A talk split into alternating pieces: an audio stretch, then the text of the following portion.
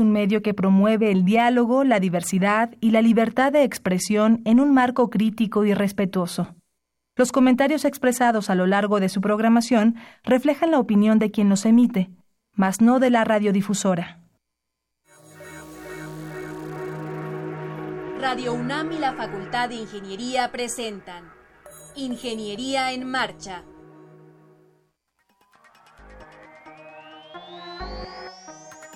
Un espacio dedicado a la divulgación del quehacer de la Facultad de Ingeniería. Ingeniería en Marcha. Le informamos sobre las innovaciones tecnológicas y de investigación. Orientamos en temas de autoconstrucción. Presentamos la cultura y las artes. Y compartimos nuestras victorias en el deporte. Ingeniería en Marcha. Un programa pensado para vincularnos con usted. Ingeniería en Marcha.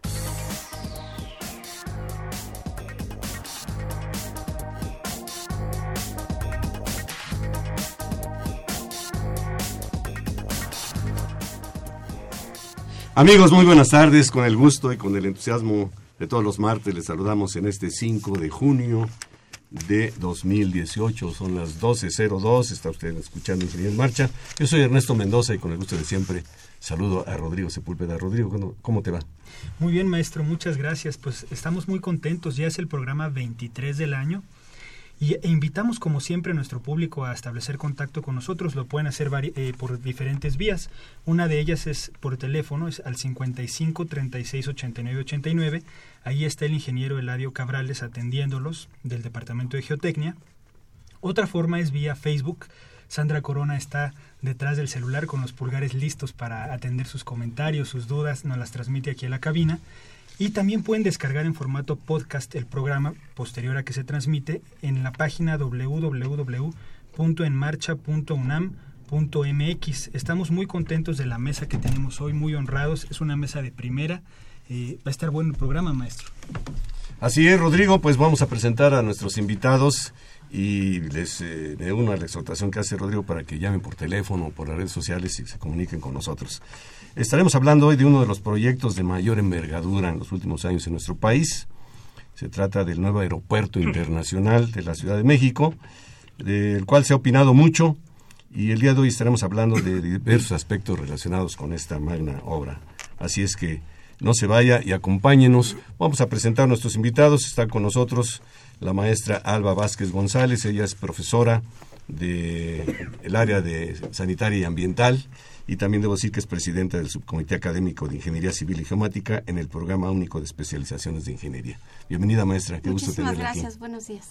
Nos acompaña también el maestro Hugo Haas eh, Mora, profesor del área de Geotecnia eh, y también en la materia de integración de proyectos. Hugo, bienvenido, buenas tardes. Muchas gracias, Ernesto, y buenos días a todos. Está con nosotros también el maestro en Ingeniería Germán López Rincón, él es profesor también del área de geotecnia y actual jefe de la División de Ingeniería Civil y Geomática. Germán, buenas tardes, bienvenido. Buenas tardes, eh, muchas gracias por haberme invitado. Y el ingeniero Federico Dovalí Ramos, profesor de eh, la especialización en vías terrestres de la asignatura de aeropuertos por algo así como un poquito más de 50 años, ¿verdad, ingeniero? No, 49 nomás. 49 años, bueno, falta un poquito para los 50 años. Bienvenido, toda una autoridad reconocida en medio, Federico Dovalí Ramos. Bienvenido, ingeniero. Muchas gracias, Ernesto, a sus órdenes. Así es que le pedimos que no se vaya y acompáñenos.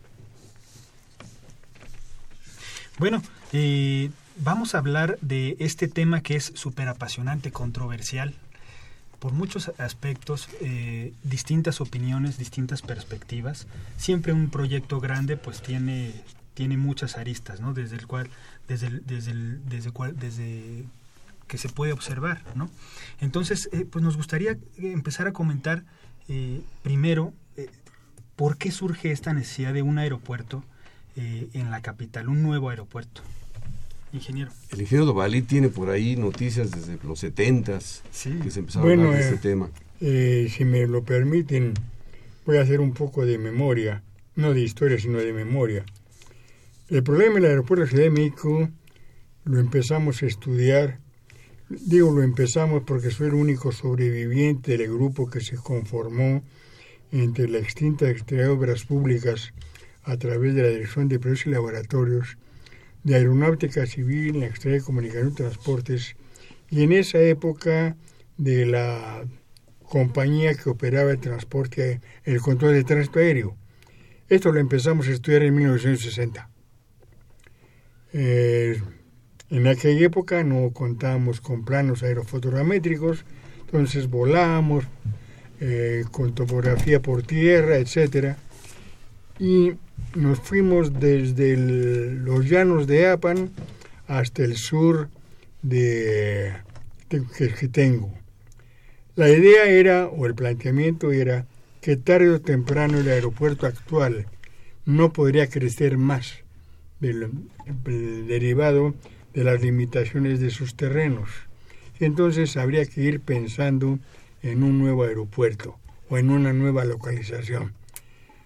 A lo cabo de los años, eso se ha ido modificando, se empezaron a hacer proyectos, uno de ellos el más completo fue localizado en Zumpango, eh, que se canceló cuando el proyecto estaba al 95% terminado, y de ahí seguimos eh, batallando con la localización de un nuevo aeropuerto, en la medida en que la demanda del aeropuerto actual siguió creciendo. Conviene también recordar que cuando se inauguró el edificio eh, que ahora se conoce como T1, bueno, parcialmente T1, eh, a fines de los 50, principios de los 50, perdón, los arquitectos y los planificadores pensaban que el aeropuerto podría llegar a tener a lo mejor 4 millones de pasajeros al año. En este momento tenemos cerca de 45. O sea, el aeropuerto sí ha crecido muy por encima de sus posibilidades, posibilidades de terreno. Eh, entonces, eh, es un problema que se requiere o que ha requerido muchos años de análisis porque ya desde hace unos 10, 12 años se empezó a ver no únicamente que el aeropuerto actual estaba congestionado, sino que ya empezaba a tener saturación, es decir, ya no podía aceptar más operaciones. Y eso se sigue demostrando todos los días. ¿Cuál es el problema? Que si no contamos con una instalación que nos ofrezca una mayor capacidad, pues simplemente el transporte aéreo principal del país se va a ver severamente limitado. Ingeniero Dovalí, ¿cuál fue el impacto de la construcción de la terminal T2, la que conocemos ahora como la T2? Bueno, eh, T2 eh, se desarrolló a raíz de que el primer proyecto, llamémosle más formal de todos, eh, que se empezó, se decidió hacerlo en Texcoco, en mi opinión personal, no se supo manejar adecuadamente el problema político.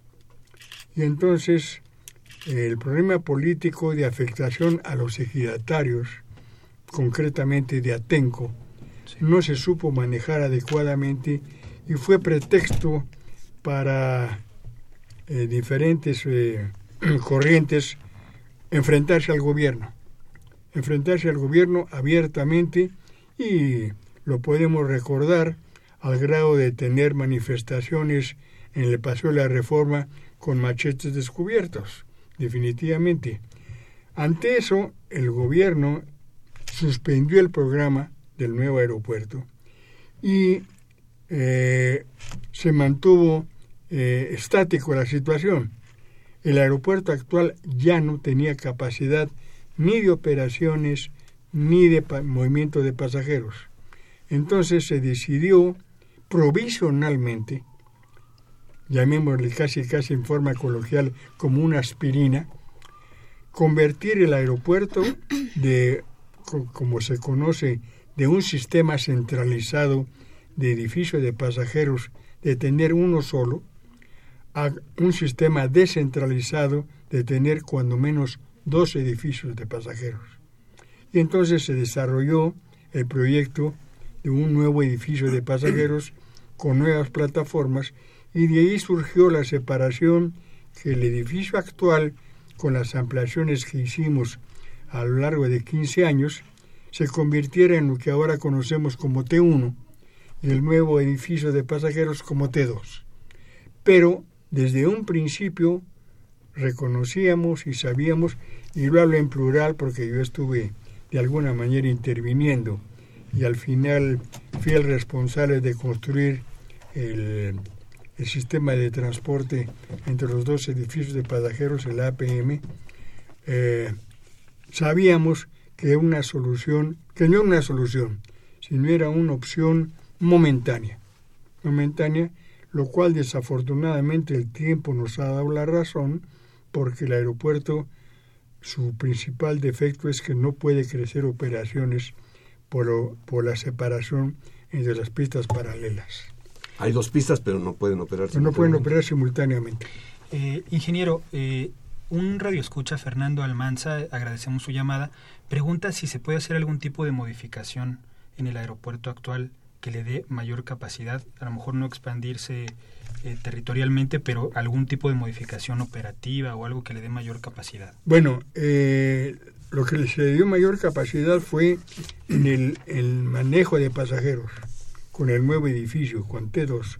Lo que no se puede crecer es el, eh, la capacidad en operaciones. ¿Por qué?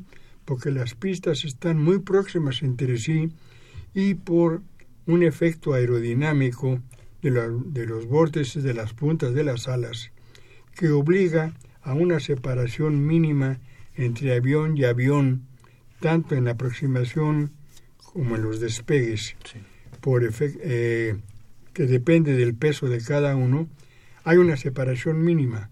Y entonces la proximidad de las dos pistas nos impide tener operaciones simultáneas. Eso eh, determina lo que se conoce como operaciones dependientes. Y esa, esa problemática de tipo aerodinámico no podemos evitarla. Entonces el número de operaciones desafortunadamente no podemos incrementarlo y esa es la limitación fundamental del aeropuerto actual. Tiene un tope entonces ahí en la, en la operación. Bueno, el maestro Hugo Haas, todos nuestros invitados también tiene por ahí eh, bastante información histórica, pero ya en un área específica, Hugo, adelante. Bueno, eh, antes que nada yo quisiera mencionar algo que es importante. Creo que todo proyecto de ingeniería tiene varias características que debe de cumplir. Me refiero a que siempre se había catalogado al ingeniero en sí como el depredador de la naturaleza. Y realmente nosotros en ingeniería hemos cambiado un poquito ya esa circunstancia, ¿no? y actualmente el ingeniero ya cuida muchísimas cosas. No solamente requerimos nosotros de que tengamos una obra de ingeniería que sea segura, que sea económica, que sea de beneficio a la humanidad o a la población, sino que sea sustentable también y que no tenga impactos al medio ambiente. Y creo que eso es importante cumplirlo. En la época en que se construyó el aeropuerto actual, estamos hablando de aquellos años de 1929 cuando se inauguró el aeropuerto actual. Que de hecho nació en Valbuena, ¿no? La pista, la pista, la primera pista se empezó, perdón que te interrumpa, en 1920. Sí, pero la inauguración oficial fue, en, 1929. En esa época todavía los estudios de mecánica de suelos estaban en ciernes. La verdad que no se sabía mucho de cómo se comportaban esos suelos en el lago. Y los pesos de los aviones no eran significativos. Además, que eran aviones muchísimo más pequeños de los que tenemos ahora. Al cabo del tiempo nos percatamos de que el aeropuerto actual sigue teniendo los problemas que empezó a tener desde la época en que se construyó, fundamentalmente los hundimientos, diferenciales sobre todo, porque hay que recordar que el fondo del lago no es un fondo parejo, es un fondo que es irregular totalmente. Entonces una pista que mide 4 kilómetros de longitud pues tiene diferentes profundidades los estratos resistentes. Ni se diga de las instalaciones, que también tienen circunstancias muy diferentes. Hacer coincidir realmente el comportamiento de todas las estructuras que viste en un aeropuerto es algo muy difícil de lograr. Tan es así que el aeropuerto actual tiene muchos problemas. La Terminal 2 está en una situación bastante deplorable La Terminal 1, ni se diga, esa ha tenido muchos problemas de, al transcurso del tiempo. Los estacionamientos, que tuvieron también problemas serios. Inclusive había un problema que afortunadamente se solventó, fue eh, las vibraciones que causaban los aviones a la Terminal 1 en una época en que realmente se tuvo que hacer una obra especial ahí para tratar de independizar las vibraciones que llegaban a los edificios de la Terminal 1. Y el espesor que tienen ahorita las pistas actuales del aeropuerto, que andamos arriba de los 5 metros, en un hundimiento que prácticamente ha ocurrido desde los años 20 hasta la época actual. Y que se convierte, perdón, en un círculo vicioso, porque le metes, para nivelar, le metes una capa adicional, más peso, pues más hundimiento y es cosa de nunca acabar. Entonces el hombre siempre tropieza otra vez con la misma piedra. Estamos tropezando otra vez con algo que ya sabemos nosotros que no se ha comportado bien. Entonces esa decisión de un nuevo aeropuerto en ese sitio en especial nos va a traer muchos problemas. Yo realmente he bautizado todo este que ha ocurrido desde esos años hasta la época actual como el vía crucis del aeropuerto de la Ciudad de México, que ahora ya no es de la Ciudad de México, es del Estado de México. Me atrevo a hacer algunos comentarios. Eh, sí, efectivamente, eh, el aeropuerto actual lo vivimos muchos años. Yo estuve inmerso varios, varios años en el tema, las deformaciones diferenciales. Buena parte del espesor de pavimento que se generó desde los inicios en 20 con base Telford eh, se empezó el peso se empezó a incrementar porque simplemente renivelamos para efectos de operación aeronáutica y efectos del drenaje pluvial. Rellenamos y compensamos las deformaciones y eso fue provocando el incremento sobre todo en la carpeta. En la carpeta que llegó a tener más de 1,50 de espesor en algunos tramos. Ese peso agregaba al problema de mecánica de suelos. De ahí entonces las obras públicas, eh, con algunos de los ingenieros de geotecnia que aquella época, Alfonso Rico, Luis Miguel Aguirre Menchaca y otros, plantearon, dirigidos por Fernando Espinosa, un sistema diferente que se identificó como la cimentación por sustitución y empezamos a trabajar el sistema de las, de las pistas 23 hacia la 05. Sí conseguimos una reducción en las deformaciones diferenciales sustancial, sustancial. La única diferencia es que la capacidad portante del conjunto, que ya estábamos trabajando con pruebas de placa directamente eh, aprovechando tecnología del Ministerio de Tecnología de Inglaterra, lo que se llamó el número de clasificación de cargas, detectamos que si bien esas secciones nuevas tenían una deformación diferencial menor, no cero, pero sí menor que la anterior, tenía una capacidad de carga inferior. Y entonces se siguió trabajando el esquema para sostener el aeropuerto actual. Desafortunadamente, eh, por X razones, el procedimiento de sustitución del pavimento no se continuó y solamente una sección al norte del aeropuerto fue la que quedó rehabilitada para eso.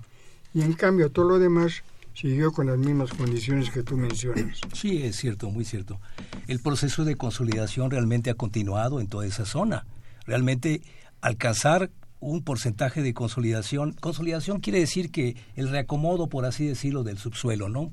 Por los movimientos que puede tener al tener cargas Correcto. y a la extracción del agua del subsuelo que todavía sigue ocurriendo sobre en esa todo zona. la extracción de agua y más que nada porque todavía existen muchos de esos pozos piratas que existen en la zona y que no hay manera de controlar realmente el hecho Así de es. que se siga extrayendo no agua del lugar así es entonces eh, estamos trasladando el problema a otro sitio similar y yo diría que peor todavía porque se me ocurre por ahí que en un una nota que salió por ahí del director actual de Conagua, que decía que los suelos de esa zona, de donde se va a construir un nuevo aeropuerto, son de mejor calidad que los del aeropuerto actual. Y yo me quedé pasmado, dije, no puede ser que diga esto esa persona. Entonces investigué si era ingeniero o no era ingeniero y pues evidentemente no era ingeniero. Esos suelos son peores que los suelos que tenemos en el aeropuerto actual, sobre todo porque son suelos que pertenecían a aquel lago que era salino, salobre. Y es, esas sales en ese suelo lo hacen de una característica explosiva totalmente. Muy agresivo. Agresivo totalmente. Déjeme recordar nuestro auditorio, si usted nos acaba de sintonizar, estamos platicando con varios profesores de la Facultad de Ingeniería sobre aspectos técnicos relacionados con el nuevo aeropuerto de la Ciudad de México y que nuestro teléfono es 55 36 89 89. ¿Hay alguna manera de evitar eh, este problema de asentamientos, de la consolidación del terreno? ¿Hay alguna solución que, que se haya dado, que se esté pensando? Maestro Germán López. Bueno, eh, definitivamente no se puede eliminar, se puede mitigar. Ya en 1975 tuve la fortuna de trabajando en la oficina del doctor Leonardo Sebart, que se construyó un prototipo de pista tipo A de 150 metros de longitud. Se instrumentó durante un año y funcionó perfectamente bien. El asentamiento que se generó fue relativamente bajo. Obviamente no cero, porque en ese tipo de suelos, como ya mencionó el maestro Hugo Haas, es verdaderamente imposible mantener deformaciones cero. El, la clave que se encontró para que el comportamiento de esa pista fuera lo mejor posible fue el control hidráulico que se logró. De tal suerte que no se trataba de eliminar inmediatamente el agua pluvial, sino que se mantenía el nivel freático de tal suerte que eso servía como parte de la sustentación de la pista. El sistema de la pista fue una pista, como ya mencionó también el ingeniero Dovalí, eh, por sustitución. Y al mantener el nivel freático estable, que se mantuvo a través de un sistema de de tuberías que podían almacenar el agua pluvial durante un tiempo y después, mediante compuertas, permitir el desalojo de manera lenta, de tal suerte que eso se mantenía prácticamente estable. El año que se estuvo instrumentando y monitoreando dio resultados muy buenos. Desafortunadamente, por alguna razón que desconozco, se suspendió también ese proyecto. En aquella ocasión era la ampliación de las pistas del aeropuerto actual. Eh, si me permites, eh, se suspendió, bueno, no se suspendió, sino simplemente lo que sucedió fue que tanto eh, había un comité secretarial entre comunicaciones y transporte y obras públicas presidido por los dos secretarios de Estado y los dos subsecretarios, en donde se observó que si bien es cierto lo que tú dices, el problema es que las dimensiones de la pista no eran extrapolables a una pista de 4 kilómetros. Entonces surgió la duda de si esos resultados positivos podrían ser válidos para longitudes de aquella época de 3.500 metros. Ahora estamos por encima de los 4.000 metros. Esa fue la razón fundamental. Y luego el problema eterno de de si nos vamos a un lado, si nos vamos a otro lado. Pero si me, me lo permites, Ernesto, eh, el tema de mecánica de suelos es terriblemente interesante, aunque yo no soy especialista en eso, pero eh, podríamos caer en una situación de qué hacemos cuando el aeropuerto está en plena construcción. Ya se tomó la decisión para algunos es buena, para otros es mala, pero se está construyendo. Entonces, eh, buscarle ahora sí, como diría, como diríamos coloquialmente, mangas al chaleco, pues este es un ejercicio académico interesante, pero que no nos conduce a nada.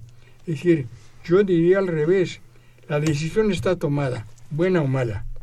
Entonces, los técnicos, los ingenieros mexicanos, que son muy buenos en mecánica de suelos, deben de poder resolver el problema. No sé cómo, ¿Cómo se está resolviendo el día de hoy? Si nos pudieran platicar un poquito, bueno, eh, ya sea Germán López Rincón o me permite, Sergio Has Mora. El, el problema técnico de construcción del aeropuerto se va a resolver seguramente. El problema que nosotros vemos a largo plazo es el mantenimiento tan grande que va a requerir. Ya que, como ya se menciona, pues es imposible que no existan asentamientos diferenciales, por muy pequeños que se pudiera lograr, ya que en las cimentaciones que se están implementando ahí son variadas, pilotes de fricción, compensación, eh, consolidación previa, mediante varios de los procedimientos que, han aparecido por ahí, que nos han eh, mostrado los técnicos que están directamente enfocados a la solución.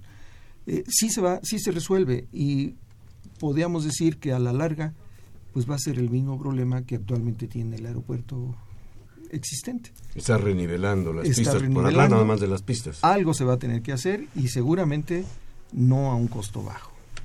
Bueno, la maestra Alba eh, también tiene una parte muy importante que ya mencionaba Hugo al principio, ¿no? Toda la opción de sustentabilidad. ¿Qué, se puede hablar del medio ambiente, maestra? Sí, eh, buenos días. Primero eh, quisiera aprovechar la oportunidad para recordar que hoy es el Día Mundial del Medio Ambiente, hoy 5 de junio, y justo estamos aquí en la mesa tratando un tema de una obra civil y su impacto en el ambiente. Eh, precisamente el maestro Hugo Haas comentaba el término de sustentabilidad y quisiera yo, para iniciar eh, el comentario que voy a hacer, hablar de, eh, del, concepto de sustentabilidad porque creo que es muy propicio para el tema que nos ocupa. el concepto de sustentabilidad surge a nivel mundial cuando reconocemos que hemos sobreexplotado y deteriorado mucho de los recursos naturales que tenemos. Y entonces, bueno, pues surge este concepto que implica eh, pues el analizar adecuadamente eh, las acciones humanas, en el caso de los proyectos de ingeniería civil, hacer una adecuada planeación en, el en la cual se tome en cuenta no solamente la parte económica, que tradicionalmente era la que había predominado en la evaluación de los proyectos en los años pasados, sino que ahora también tenemos que tomar en cuenta la parte social y la parte ambiental y reconocer que estas tres esferas eh, eh, nos pueden conducir cuando están en, eh, en, apropiado en apropiado armonía conducirnos a, realmente a lo que sería un desarrollo sustentable. En el caso de este proyecto que estamos comentando, de este aeropuerto, mega aeropuerto, de esta magna obra, el, el, lugar es muy importante, el lugar que se ha seleccionado es muy importante desde el punto de vista del impacto que puede, que puede producir. Eh, los comentarios que voy a hacer, eh, que considero que son los impactos más importantes eh, de carácter ambiental del proyecto, están basados en la revisión que hice de la manifestación de impacto ambiental, que tiene más de 900 hojas, que fue presentada a la autoridad federal ante la Semarnat, y también basado en lo que pide la propia Semarnat para la manifestación de impacto ambiental en su modalidad regional, que este es el caso que, que eh, se trata del aeropuerto por ser por tratarse de una obra eh, que tiene que ver con las vías de comunicación y por tratarse de una zona federal. Y adicionalmente, bueno, pues eh, eh, tuve la oportunidad de consultar la información a partir de las coordenadas geográficas que vienen en la propia manifestación de impacto ambiental en un sistema de información geográfica que tiene disponible la Semarnat y en el cual, bueno, pues se hace un análisis espacial eh, para que los promoventes de los proyectos puedan saber de primera mano cuál es la incidencia que tendría el área del futuro proyecto sobre diversos aspectos que tienen que ver con la cuestión ambiental. Entonces, eh, por una parte, eh, creo que eh, la ubicación es complicada, la ubicación que se seleccionó es complicada, no solamente por los aspectos que ya aquí los maestros han comentado, sino también por la parte, por las variables ambientales voy a referirme eh, primero a lo que sería em, la política eh, ambiental en México, eh, que ha ido, digamos, evolucionando, considero enormemente, en particular al ordenamiento ecológico del territorio nacional. Hay un un, un, eh, documento que ha sido producto del de, estudio y del análisis de varios profesionales que como resultado nos regula cuáles cuáles son los usos más adecuados del suelo en función de la aptitud territorial. Y bueno, esto ligado con el tema del impacto ambiental nos lleva a pensar que si escogemos un lugar en donde la aptitud no es para el uso que le queremos dar al suelo, el impacto ambiental eh, puede ser muy significativo. Y esto lo podemos saber desde la planeación, ¿no? desde, eh, como decía el maestro Dovalí, no en el momento en el que ya se están construyendo las obras, y que se ha tomado una decisión probablemente con poco análisis. Entonces está este ordenamiento que eh, eh, particularmente para la zona eh, donde se pretende desarrollar este aeropuerto es una zona que se cataloga como de preservación, de restauración, que tiene principalmente recomendados los usos agrícolas, pecuarios este, y de conservación de especies de flora y de fauna, eh, que están eh, varias de ellas protegidas eh, en, en, una norma oficial mexicana, la número 59. revisando la manifestación, por ejemplo, me encuentro que eh, lo, que lo que se va a hacer o lo que se, se, está ya haciendo, de hecho, porque es desde la etapa de construcción, es eh, un, ellos le llaman un programa de reubicación de, de especies de, de, flora y fauna. Esto, eh, bueno, sin que se diga específicamente el lugar a donde se van a reubicar, pero además por la experiencia que se tienen, se tienen otros proyectos de este tipo, realmente es muy complicado poder reubicar a las especies en otro lugar aun cuando fuera, digamos, con características ambientales similares. Hay otro tema también que es el del agua, eh, que creo que tampoco se tomó muy en cuenta. El tema del agua eh, habla de una región hidráulica prioritaria, esta a la que nos referimos, y de una zona en donde hay eh, acuíferos sobreexplotados este, el acuífero del Valle de México y el acuífero de Texcoco están sobreexplotados y esto es causa de eh, principalmente los hundimientos que se referían antes. Entonces, en realidad, eh, esta obra lo que va a hacer es eh, consumir mayor cantidad de agua. Este, se estima, de acuerdo con la manifestación, que se requerirán del orden de 11 mil metros cúbicos al día para abastecimiento a este aeropuerto aunque también se comenta que van a tener tratamiento de aguas residuales y que esas aguas las van a reutilizar en los sanitarios y en eh, el enfriamiento que se requiera, desde luego. Pero el abastecimiento eh, al que me refiero, pues va a ser continuo, ¿no? Y si esto lo, si esto lo enmarcamos en, en, la situación en la que actualmente está el Valle de México en general y, y pues yo diría la, la megalópoli, involucrando aquí no solamente a la Ciudad de México, sino al Estado de México, a Hidalgo, Puebla, Tlaxcala, Morelos. Todos estos estados están dentro de la megalópolis y todos, digamos, eh, tenemos pues una responsabilidad en torno al manejo de, los recursos. En el caso, decía yo, de los acuíferos están sobreexplotados. Eh, en la manifestación se expresa que la Conagua garantizará el suministro. Pero bueno, de dónde va a ser el suministro. O sea, no es una caja negra en la cual, bueno, pues sé que voy a tener el agua y lo establezco aquí en un documento, sino de dónde van a extraer el agua. Y obviamente va a ser de zonas aledañas, porque si no, eh, pues saldría también económicamente y ambientalmente y socialmente este, contraproducente. Eh, ¿Cómo ah, se ha escuchado que hay dentro de las especies que se pretenden proteger eh, aves?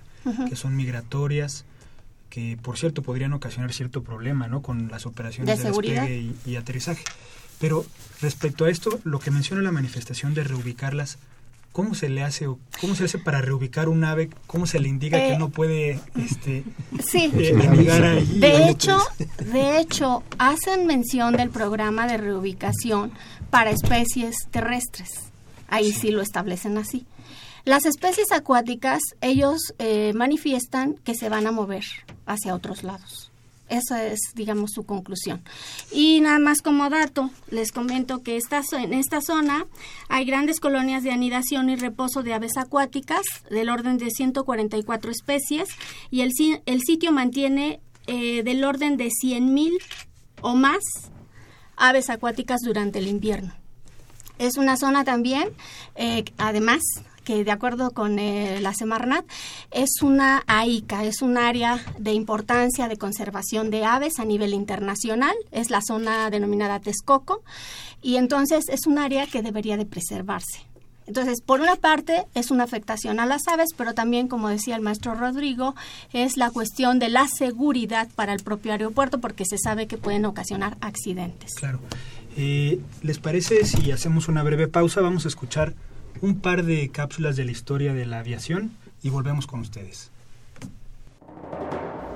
El deseo del ser humano por volar, igualando a las aves, se remonta a la conocida leyenda griega de Dédalo y su hijo Ícaro, cuya osadía lo condujo a acercarse tanto al sol que el calor derritió la cera que unía las alas y cayó al vacío sin sustentación alguna. Durante la década de 1890, los hermanos Wilbur y Orville Wright empezaron a interesarse por el mundo de la aviación. Después de la realización de varias pruebas y vuelos con planeadores, los Wright decidieron en 1902 ponerse a fabricar un avión más pesado que el aire. Concibieron que el control de su máquina voladora no dependiera del balanceo del piloto, sino de una serie de superficies que se movían o retorcían, modificando el flujo del aire alrededor de la máquina y haciendo que ésta se moviese en respuesta a estos mandos. De este modo, se atribuye a los hermanos Wright el primer vuelo a motor prolongado y verificado realizado el 17 de diciembre de 1903. Orville Wright vivió hasta el 30 de enero de 1948 y tuvo la oportunidad de ver su invento pasar de una máquina rudimentaria que apenas se mantenía en el aire a convertirse en un arma poderosa en la Primera Guerra Mundial.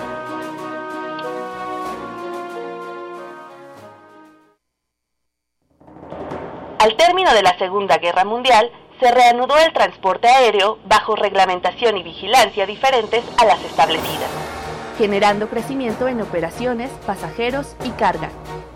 Los fabricantes de aviones rediseñaron aeronaves cada vez más grandes y más pesadas, que con el tiempo han requerido pistas de mayor longitud, resistencia y desempeño.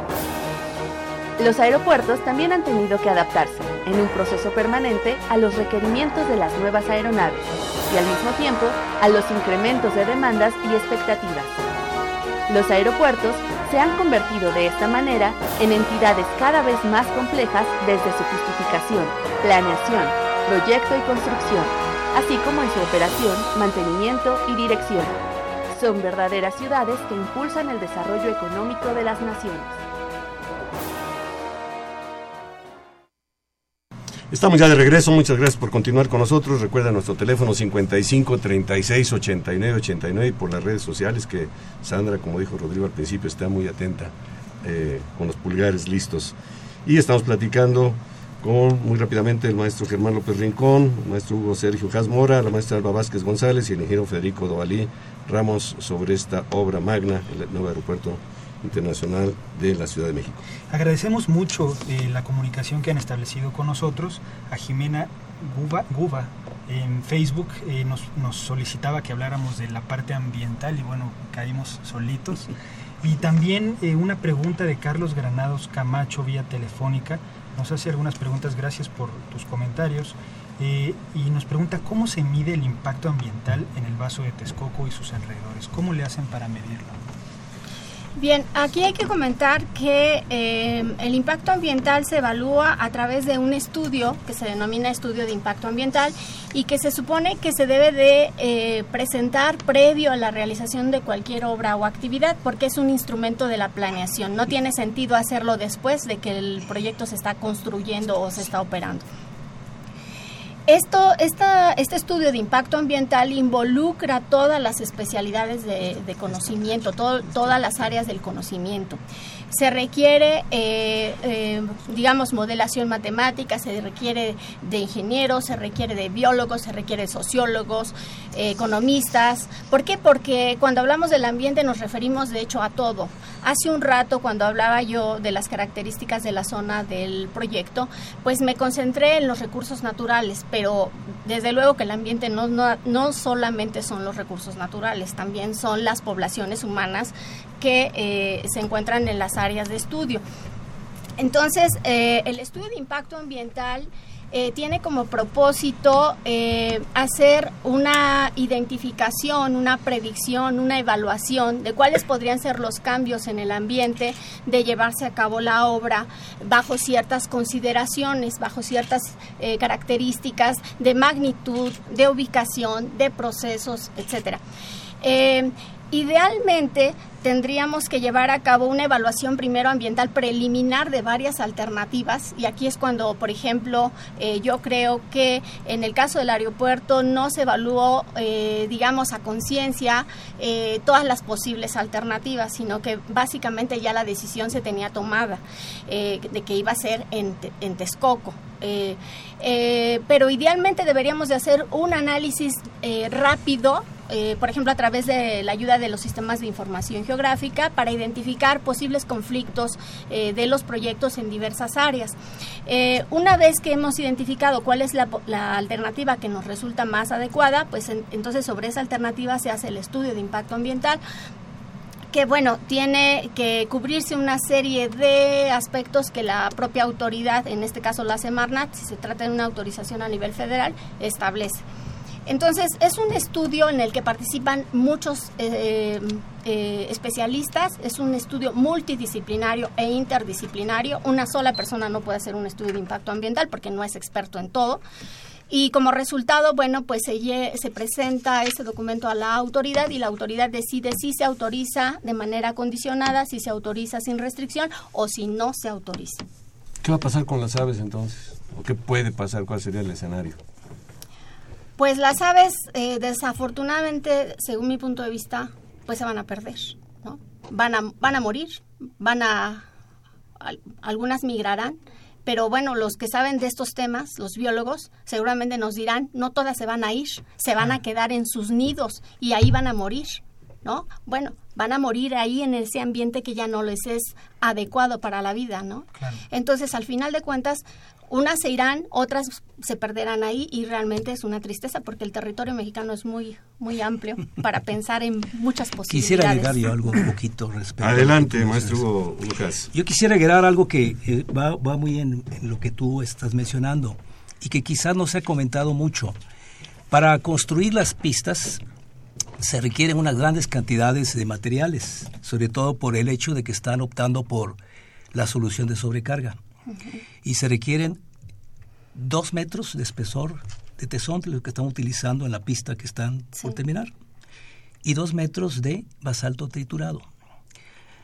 Pero dos metros en una pista que tiene 60, 70 metros de ancho por 5 kilómetros de longitud es un endemonial de material. Así es. ¿Qué pasó? Que rascaron todos los cerritos que había en la zona. Lo digo porque a mí, estando en la Secretaría, me tocó hacer el estudio de los bancos de materiales de toda esa zona. Toda la recorrimos, encontramos basaltos, encontramos tesontles, arenas, gravas, arcillas, todo. Modificaron totalmente la morfología de la zona, modificaron la hidrología, modificaron la vegetación, modificaron todo. Pero el problema es que ya no hay tesontles y los están trayendo a más de 40 kilómetros de distancia. Muy lejos. Pero para las demás pistas van a requerir más tesontle y ya no hay tesontles porque ese tesontle se va a encajar en el subsuelo y se va a perder. Bueno, mencionan, Hugo, si me permites, que se están instalando eh, telas de geotextiles. para impedir ese, esa penetración. Pero sí se va a penetrar y se va a perder una gran cantidad de material. Por supuesto. Muchísimo. Y eso se va a rescatar los algo. costos muchísimo por la distancia de la que tienen que traer. Y además, el basalto a lo mejor sí lo puede rescatar porque es la parte que queda arriba, pero el tesontle creo que lo van a perder. Pero aunado a eso viene el problema del cerro de Chiconautla, que nadie se había percatado de que el cerro de Chiconautla está en la dirección de las operaciones de despegues y aterrizajes y su altitud es 2.510 metros de altitud. ¿Qué se va a hacer? ¿Se va a descopetar ese cerro o qué? Pues eso, eso se está mencionando que será necesario descopetar. Entonces, cosa que... Ya para terminar, Programa Nacional de Infraestructura 2014-2018. Fíjense lo que dice al final. Este programa no incorpora el nuevo aeropuerto de la Ciudad de México, ya que este proyecto se encuentra en evaluación y en caso de que sea factible su realización, el monto de inversión estimado sería alrededor de 120 mil millones de pesos entre recursos públicos y privados. Ya se quedó corto, ya Y aquí podemos contestar un poquito esto que menciona por aquí Agustín Mondragón. Dice, ¿por qué se gastaron los dineros de las pensiones de los trabajadores para hacer el aeropuerto? No, falso. Eso no es del todo cierto. Eso no es cierto. Aquí son amarillismos. Realmente esto no es del todo cierto. Y también pregunta, ¿por qué no clasificaron el aeropuerto en otro lugar si este es muy peligroso por el suelo? Hay que recordar que esta, esta alternativa no fue tomada por cuestiones técnicas, fue tomada por cuestiones político-económicas. Económicas. Y esto lo que predominaba, el proyecto tierra era el que predominaba en este aeropuerto, no el proyecto aire era el proyecto Tierra. Así es. Claro, dicen, el proyecto aire es las pistas. Bueno, en este caso no, las pistas están sustentadas en el suelo. O sea que sigue siendo también proyecto tierra. Inge Dovalí, si me permite preguntarle, eh, si usted pudiera decidir en dónde se haría un nuevo aeropuerto, ¿dónde lo haría? Independientemente de la decisión ¿no? que esté tomada, eh. digamos, si le pudiera pedir una carta a los Reyes Magos y dijera, yo, según mi experiencia... a Santa Claus. a Santa Claus. ¿Dónde el Valle de México, eh, lo sabemos bien, es una cuenca cerrada, con cúspides eh, relativamente destacadas, con una zona salida hacia el norte. Entonces, lo lógico para, el nuevo, para cualquier obra de ese tipo, concretamente el aeropuerto, es hacia el norte, hacia el norte. Entonces, como lo estamos viendo, de preferencia hacia el norte, pero en un terreno que no tenga los problemas de mecánica de suelos, de geotecnia, ni tampoco los de impacto ambiental. Entonces, hay varias localizaciones que se estudiaron en su momento y que fueron desechadas. Eh, en un momento dado se pensó que la más viable es la que se conoce como Tizayuca, que no es Tizayuca, sino es un poquito más hacia el este. Pero esa zona es una zona improductiva, con mejores condiciones de geotecnia y eh, con buenas condiciones de espacios aéreos. Le tuvieron miedo, no sé quién, dice que por la lejanía. Eh, la lejanía es muy relativo. Por ejemplo, el aeropuerto de Manzanillo que es un aeropuerto regional, que se construyó con fondos privados, con objetivos turísticos, y ahora el puerto de Manzanillo ha cambiado a un puerto eminentemente industrial. Está a más de 30 kilómetros de la población y ahí nadie dijo nada. 35 kilómetros. Y entonces, ¿por qué en el aeropuerto, en la Ciudad de México, arman un escándalo por 35 40 kilómetros. Yo, pasajero, no me interesa la distancia y que me digan que el aeropuerto de Londres está a 7 kilómetros, el aeropuerto de Heathrow está a 8, 7, 8 kilómetros. ¿De dónde? ¿Del Palacio de Buckingham? ¿Y para qué me sirve eso si yo no voy al Palacio de Buckingham? Sí, lo que quiero, es, lo que quiero saber es qué tiempo me va a llevar a la zona donde yo voy, que es la zona hotelera o la zona de oficinas. ¿Y cuánto me va a costar? Si tomo un taxi en Heathrow y me dice el taxista que para llevarme a una oficina en Piccadilly Circus me va a costar 80 libras, pues digo, qué lejos está, aunque esté a 7 kilómetros. Entonces, la lejanía fue un aspecto desvirtuado, totalmente desvirtuado, y definitivamente había que irse hacia el norte, como se pensó originalmente. Tenemos varias llamadas, agradecemos muchísimo la participación de todos. Pedro Matabuena pregunta, le pregunto a la mesa abierta, pregunta, ¿qué planes hay para el aeropuerto actual? ¿Qué se hará en el futuro? ¿Se va a comisionar? ¿Hay propuestas? Bueno, eh, el aeropuerto actual pueden hacerse muchas cosas. Y ahí los planificadores, los arquitectos, eh, los jardineros tienen muchas ideas. Nada más que tenemos que pensar en una cosa, que el aeropuerto actual los terrenos del aeropuerto actual no se van a poder utilizar de inmediato. En el momento en que el aeropuerto nuevo empiece a operar, un minuto antes se cierra el aeropuerto actual y se inicia la operación del nuevo. Pero hay que desmantelar todas las instalaciones aeroportuarias que existen, tuberías de combustible, tanques de combustible, cables de alumbrado de pistas, instalaciones de radioayudas, el radar, etcétera, etcétera. Eso se va a llevar mínimo de dos a tres años.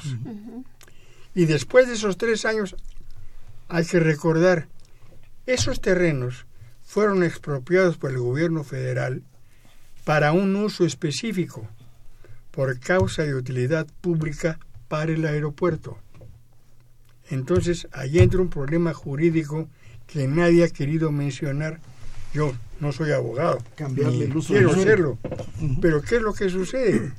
Los términos del decreto de, expropiación, de los decretos de expropiación ya no existen. Claro. ¿Cuál va a ser el problema de se los vamos a arrestar a los propietarios originales? ¿Se los vamos a comprar? Antes de poder pensar en hacer una universidad, En un parque, qué sé yo. Entonces, eso no se ha tratado, nada de eso se ha tratado. Entonces, pues este, totalmente prematuro. Hablando eminentemente de la parte técnica, el actual aeropuerto se imagina como un gran laboratorio. En la parte de mecánica de suelos, de comportamientos, de consolidación, ¿se ha sacado algún provecho, digamos, de investigación académico eh, al día de hoy? Sí, hay- Germán López Rincón. Se han desarrollado algunas tesis eh, el- a través de, de investigadores del Instituto de Ingeniería que están inmersos en la problemática que existe ahí. Y algunas empresas, como, como una empresa francesa, es, desarrolló e implementó, vamos a decir, tropicalizó un procedimiento para abatimiento muy rápido de la consolidación del suelo. Logró a través de, un sistema de vacío logró consolidar rápidamente el subsuelo. Tiene problemas, por supuesto, en los extremos. El área que implementaron funcionó bien, pero en las fronteras el problema se agrava porque se presentan agrietamientos muy importantes.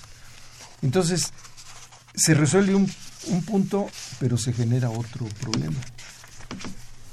La consolidación que mencionó el, el ingeniero Haas por sobrecarga, por, por precarga, pues también es otro problema. Se resuelve una parte, pero se genera otro. Entonces, la parte técnica de construcción de, del aeropuerto es está muy complicada. La, la zona de la terminal tiene cimentaciones compensadas con pilotes, pero también tiene eh, la cubierta, tiene apoyos fijos hasta la capa dura. Entonces, ¿qué va a suceder? Pues que la cubierta va a crecer aparentemente, mientras que lo demás se va A hundir. Se va a hundir. El ángel. ¿Qué va a ocurrir? Exactamente, ingeniero. ¿Qué va a ocurrir a largo plazo? Quiero Bien. agregar algo, ¿se puede? Adelante, adelante, luego les voy a invitar a Esto que estás pues, mencionando, Germán, este, eh, es una de las grandes preguntas e interrogantes que tenemos, ¿no? Los geotecnistas. ¿Cómo se va a comportar todo el conjunto del aeropuerto si cada uno tiene una solución diversa? Tratar de hacer que todo funcione a la perfección, para mí es algo complejísimo. Yo creo que va a estar muy difícil que logremos tener afinidad entre pistas, entre plataformas, entre edificios, entre torre, porque cada una va a tener una velocidad de hundimiento diferente. Inclusive, las mismas pistas van a presentar los famosos chipotes. ¿Por qué? Por lo que estamos mencionando del fondo del lago, que no es un fondo como mesa de billar, sino que está totalmente diverso. Vamos a escuchar a una última cápsula, Rodrigo, y regresamos para un comentario final. Los aeropuertos en México iniciaron con el aeródromo de Balbuena, ubicado cerca del actual aeropuerto de la Ciudad de México, con el pionero Alberto Braniff, el día 8 de enero de 1910. A partir de entonces, nuestro país ha crecido en su red aeroportuaria, con 1.714 pistas aéreas visibles desde el cielo, siendo el tercer lugar en este rubro en el mundo. La primera concesión de una ruta comercial aeropuertuaria fue Ciudad de México, Tuxpan, Tampico, otorgada en julio de 1921 a la Compañía Mexicana de Transportación Aérea. En el mismo año surgió la ruta Ciudad de México, San Luis Potosí, Saltillo, Monterrey. El primer aeropuerto fue el Puerto Aéreo Central, que comenzó a operar en agosto de 1929. Actualmente, Aeropuerto Internacional de la Ciudad de México, Benito Juárez.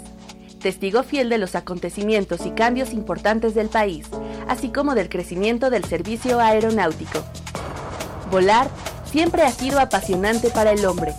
Lo expresó atinadamente alguna vez Leonardo da Vinci, quien dijo, Una vez que hayas probado el vuelo, siempre caminarás por la tierra mirando al cielo, porque ya has estado allí, y allí siempre desearás volver. Bien, estamos ya de regreso y vamos con un comentario final. El tiempo nos ha comido. Empezamos con la maestra Alba Vázquez. Pues eh, nada más como conclusión final.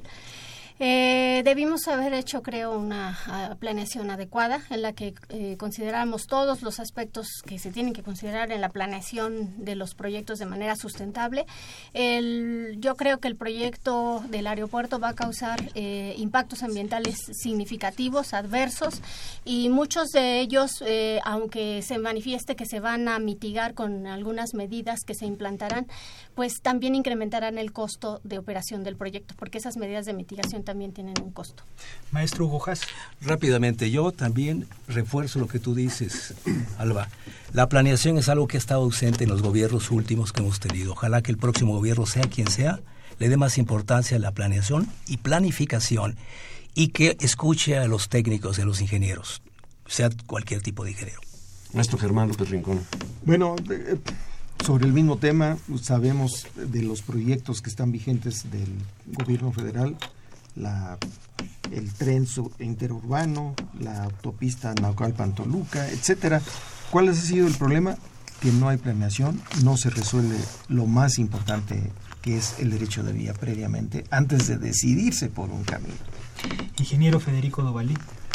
Solamente se me ocurre una simpleza, que este programa se repite en un plazo corto para seguir con el tema que es inagotable. Así es. Muchas gracias, muchas gracias a nuestros invitados.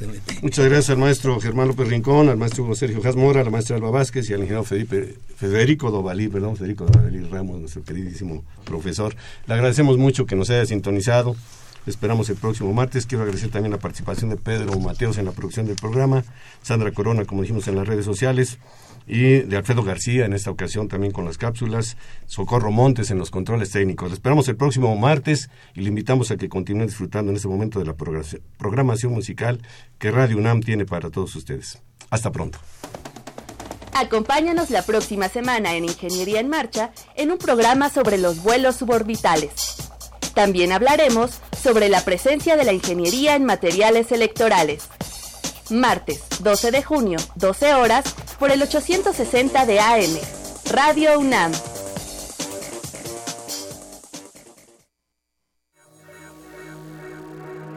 Radio UNAM y la Facultad de Ingeniería presentaron Ingeniería en Marcha.